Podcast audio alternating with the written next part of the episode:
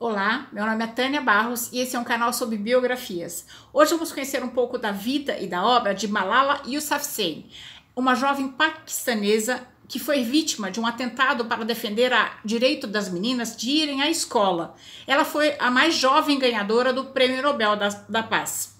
Essa biografia é um pedido feito nos comentários pela seguidora do canal, Juliana Figueiredo, minha filha. Excelente sugestão, Ju. Malala Yousafzai nasceu no dia 12 de julho de 1997 no Vale do Swat, no norte do Paquistão. Filha de Zaidin Yousafzai e de Tor Pekai Yousafzai. Quando Malala nasceu, nenhum vizinho foi dar parabéns para os seus pais. Em regiões do Paquistão, como o Vale do Swat, só o nascimento dos meninos é celebrado. As meninas são obrigadas a casar-se cedo com os pais seus com quem seus pais querem e aos 14 anos normalmente elas já têm filhos. Porém, Malala escapou desse destino graças à sua família, que sempre a apoiou a, sua vontade de estudar. Sua mãe vivia na cozinha e seu pai era professor e dono de uma escola. Contrariando os hábitos locais, depois de colocar os dois filhos para dormir, Thor estimulava a filha a estudar física, literatura, história e política e se indignar com as injustiças do mundo. Quando Malala tinha 10 anos, ela viu o Talibã fazer do Vale do Swat seu território. Sobre o governo paralelo e a milícia fundamentalista, as escolas foram obrigadas a fechar suas portas. As que desobedeceram foram dinamitadas. Nessa época, Malala estudava na escola do seu pai, que também, como as demais, teve que ser fechada. Em 2008, o Talibã destruiu 150 escolas para meninas do Paquistão. Em 2009, quando Malala estava com 11 anos de idade, ela escreveu um blog para a BBC sob um pseudônimo, no qual detalhava o seu cotidiano durante a ocupação talibã e as tentativas deste de controlar o vale e os seus pontos de vista sobre a promoção à educação para jovens do Vale do Swat com 12 anos, para continuar indo à escola, escondia o uniforme dentro da mochila para não ser atacada ou espancada no caminho. Nessa época, o New York Times publicou um documentário sobre o cotidiano de Malala, onde ela afirmava que queria ser médica e como o exército paquistanês intervinha na região. A popularidade de Malala aumentou consideravelmente, dando entrevistas e na imprensa e na televisão, e sendo nomeada para o Prêmio Internacional da Criança pelo ativista sul-africano Desmond Tutu. Em 2010, embora o governo tivesse anunciado que a, expulsão do Talibã da, da, região do Vale do Swat, no Paquistão, a milícia continuava rondando a área. Malala, que já era conhecida por defender em entrevistas e palestras o direito das meninas à educação, passou a receber ameaças de morte. No dia 9 de outubro de 2012, com 15 anos, Malala estava no seu ônibus escolar voltando para casa, quando seu ônibus foi fechado por membros do talismã, Talibã, que subiram a bordo e perguntaram: Quem é Malala?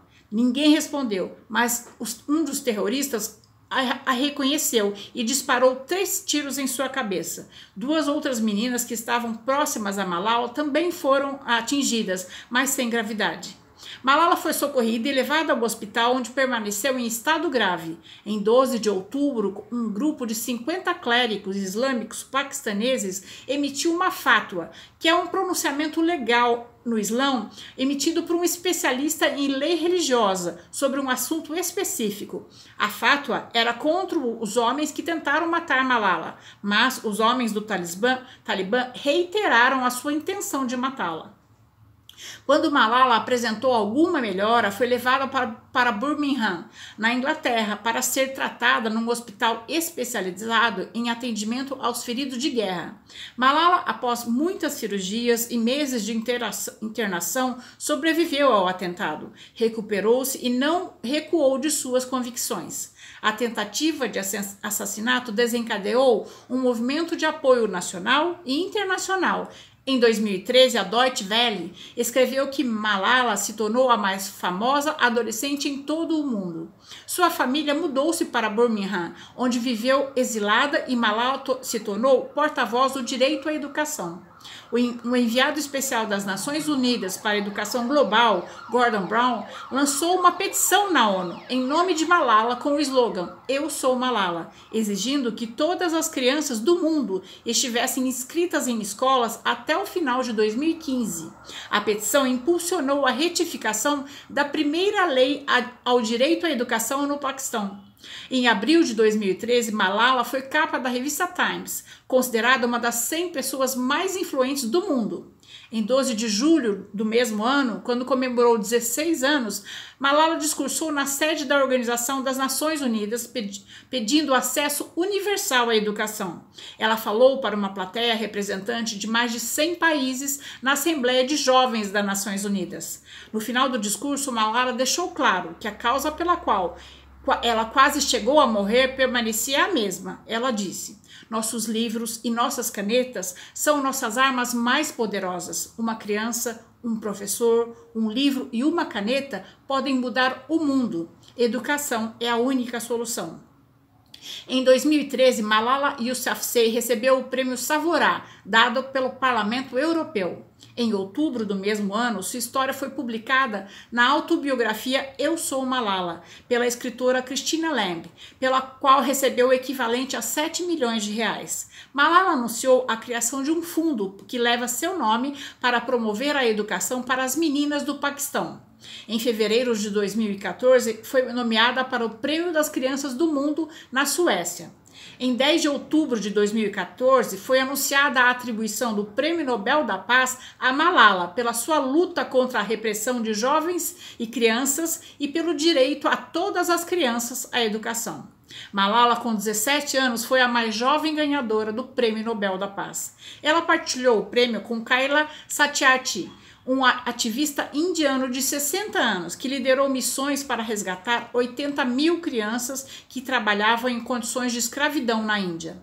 Depois de seis anos vivendo longe da sua terra natal, por, por estar ameaçada de morte pelo Talibã se voltasse, em 2018 Malala finalmente pôde voltar ao, ao, ao Paquistão e se encontrou com o primeiro-ministro paquistanês na capital Islamabad e fez um breve discurso que foi tele, televisionado.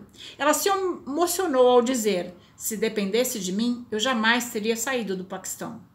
Essa é a nossa história de hoje. Espero ter contribuído para que seu dia tenha momentos muito agradáveis. Se você gostou, deixe seu joinha, conheça as outras histórias do canal e se inscreva no canal para conhecer as próximas histórias. O canal Biografias traz duas novas histórias toda semana, aos quartas e aos sábados. Até a próxima história.